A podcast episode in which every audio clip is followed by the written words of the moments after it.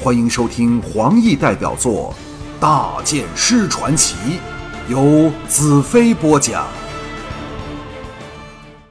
第四十五章：北路之役。轰隆一下惊雷，使我从床上坐了起来。四周一片漆黑，呼呼的狂风吹得窗帘霍霍作响。早先因为戏耍之倦极而眠，横七竖八挤睡床上的四女也吓得爬了起来。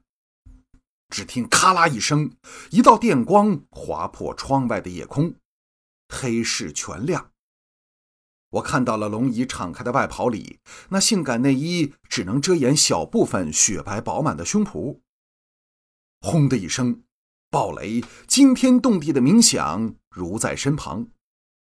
红月娇呼一声，扑入我的怀中，其他三女也不由挤到我身旁。再一阵狂风吹来。大雨夹在雷声中，哗啦啦的打在屋顶上。艳色的估计没有错，大雨终于来了。电光不住闪亮，我和尼雅面面相觑。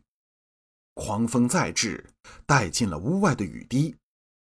龙姨低叫道：“哦，要关窗了。”艰难地爬起床来。我轻轻推开迷迷糊糊的红月。爬起床时，才发觉大黑也睡在床上，不禁哑然失笑。幸好飞雪什么都不怕，否则这床要被压塌了。我起身去帮龙姨关窗，雨点扑面而来，一道电光直击而下，落在窗外的园林中。龙姨吓得娇呼一声，躲入我怀里。昨晚我们虽然嬉闹得甚为疯狂。和龙姨的身体也有多次碰触的机会，但却没有像眼前这样全面接触。白光闪耀，一时间我什么都看不见。我拖着窗板轻轻放下，将强暴的风雨声隔在窗外，也将室内变成一个宁静和平的黑暗天地。龙姨丰满的肉体在我怀里颤抖着，纵使我看不到她美丽的俏脸。但也能感到他无限的让我心动的娇羞。我将他的身子抱得直立起来，让他玲珑浮凸的肉体全无间隙的紧贴着我。他诱人的呼吸一下下轻轻喷在我的脸上，我知道他正勇敢的扬起俏脸，等待我的热吻。黑暗的确能使害羞的人增加勇气。我低下头。在他的樱唇轻轻一吻，浅尝即止。要真的占有他，刚才便多的是机会。但是我很满意和他现在的关系，不想有太快的发展，或者我还需要一点时间。他竖起脚尖儿，轻轻回吻我后道：“要不要我点亮油灯？”我想起闪电时看到他那雪白的胸肌，心中一热，旋又压下自己的情欲。点头道：“好。”然后摸索到床边，碰着了尼雅的身体，禁不住将她抱紧，祈道：“为何红月这小家伙一声不响？他不怕雷吗？”彩柔在床中间处笑道：“他早睡回去了。”灯光亮起，龙姨背着我站在靠墙的高几旁，弄着油灯。彩柔搂着熟睡的红月坐在床心。尼雅藏在我怀里的旖旎情景立刻映入眼帘。我向龙姨问道：“为什么你好像很熟悉这屋里的环境啊？”尼雅由我怀里抬起头道：“你太粗心了，难道看不出这是龙姨贵女的闺房吗？”我身体一震，望向龙姨：“这既是你自己的地方，为何整天嚷着要告退？”红色的灯光映照下，龙姨羞涩地说。但我已将房子让出来给你了呀。我心中沉吟着，龙姨这样允许自己的女儿公然向我示爱，也必是同意龙姨和我建立更亲密的关系。这样对巩固她在净土的地位，自是大有好处。由这点着眼，我对龙姨关系的处理更应小心一些，否则可能带来不良的后果。龙姨来到我身旁坐下，低声道。大剑师，你不喜欢龙姨这样做吗？但为了你，不要说让出屋子，什么事龙姨都肯做。”说到最后一句，声音转至仅可耳闻。我道：“不要多心，我只是在想着如何利用这场雷雨。”尼雅从我怀里拖出来，坐直郊区，正容道：“是否应立即下达追击的命令？所有人都准备好了，等待你的指示。”一阵风雨刮来，一时屋顶窗门全是雨打声，风从窗隙倾进来。吹得油心上那点火焰闪烁跳动。我沉声道：“希望这场雨下得越大越久，越是理想。”这时，大黑忽然警觉地竖起耳朵，只听“哆哆哆”，敲门声响起，他们终于来了。除了六位大公外，这次连约诺夫、龙哥、洪金、泽生、侯玉等。还有十多名我不认识的北方将领都来了。让我注目的是换了三等武将服饰的田宗，显示他因为过去一个多月的表现而连跳两级，难怪会神采飞扬。净土军阶编制非常简单，主要是大公、武将、队长和普通兵。除大公和普通兵外，其他两项都细分作五等至一等。三等武将已是非常高的军职，像洪金、侯玉等也只是二等武将。我所知的一等武将便只有约诺夫、龙哥和那像磁暴般的燕飞飞。所有大功的嫡系继承人都自动成为五等武将，要升做一等武将，就要看他们在军中的表现了。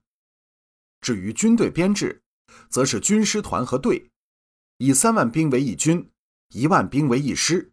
团有大有小，多至千人，少至数百人，要看性质而定。像小矮胖统帅的工兵团，有需要时可增至数千人之众。队则以百人为单位，由大小队长指挥，职级分明。这时，净土三等以上的老少军官都挤在正厅里，足有三十多人，桌椅都给搬到一旁，以腾出更大的空间。我在尼亚的陪伴下走入正厅，众大公武将均肃然敬礼。我收拾情怀，正容道：“大伙熄了吧。”这时，窗外轰隆一下惊雷，众人的目光都望向屋顶处。龙腾等一众大公站在前排，一起点头，眼中露出热切兴奋的神色。龙腾道：“还是艳色比我有眼光。”我已向他赔过罪了。心情畅美之下，他已不再斤斤计较这小小的胜负得失。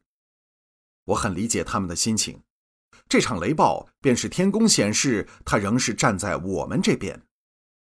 龙哥踏前道：“龙哥，等候大剑师的指示。”我微笑道：“放心吧，我不会忘记在这次追击里谁是先锋。”龙哥有点不好意思的脸孔红了一红。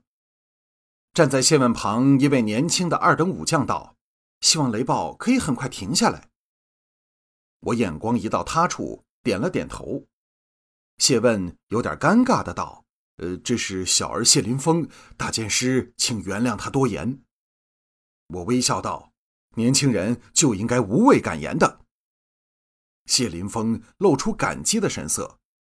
红石笑道：“年轻人是勇猛好战的狮子，老年人是爱捡便宜的狐狸。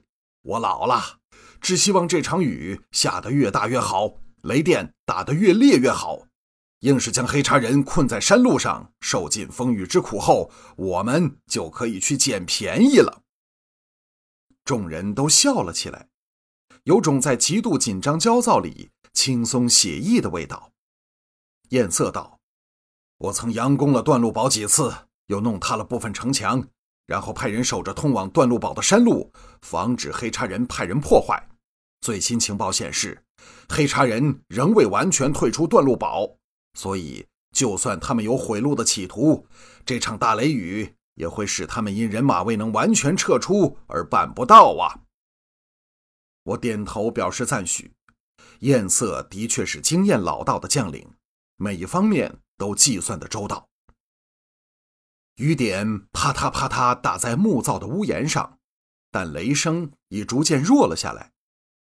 我环视众人，最后眼光落在龙哥脸上，微笑道：“怕淋雨吗？”龙哥昂然应道：“无论是天上下来的雨，又或是敌人射出的箭雨，我都不怕。”我喝道：“好，那你就是我左边大将。”转向神色有点不自然的约诺夫道：“约诺夫是我右边大将，我们冒雨出击，不让黑茶人有毁掉山路或者下陷阱的机会。”约诺夫见我没有忘记这曾在战场上出生入死的老朋友，大喜答应。宁肃皱眉道：“下山的路虽然宽敞，足可容四马并行，但现在天雨路滑，泥泞满途，可否等天亮再出击？”我道：“我们这么想，黑茶人肯定也这么想，故此，我们这行险的一招，应该是敌人估计不到的骑兵。”我一直以来的战略都是险中求胜，这并非我信好冒险，而是因为每一次敌人都比我强大，故此不得不行险取胜。众年轻将领都露出兴奋的神色，反而大公和老一辈将领都脸带犹豫。我断然道：“这里每一个人都要同意追击敌人，敌人也知道我们必会追击，所以我们若是乘胜追击。”其实却会堕进敌人布下的陷阱。可是这场雷雨扭转了整个局势，不但解决了大火阻路的问题，还把敌人撤退的行动完全瘫痪。假设我们失去这次机会，一旦过去便永不回头。谁还有话说？红石道：“大剑师，我完全赞成你的决定。一直以来，我们都是太保守、太稳重了。”这话。似乎是在责怪自己，其实骂的却是守卫天庙的重大功。艳色黑然道：“红石老头，我知道你在骂谁，但不要怪我们，因为那时圣剑骑士还未出现。”接着振臂高呼道：“孩儿们，让我们在大剑师的领导下杀下山去！”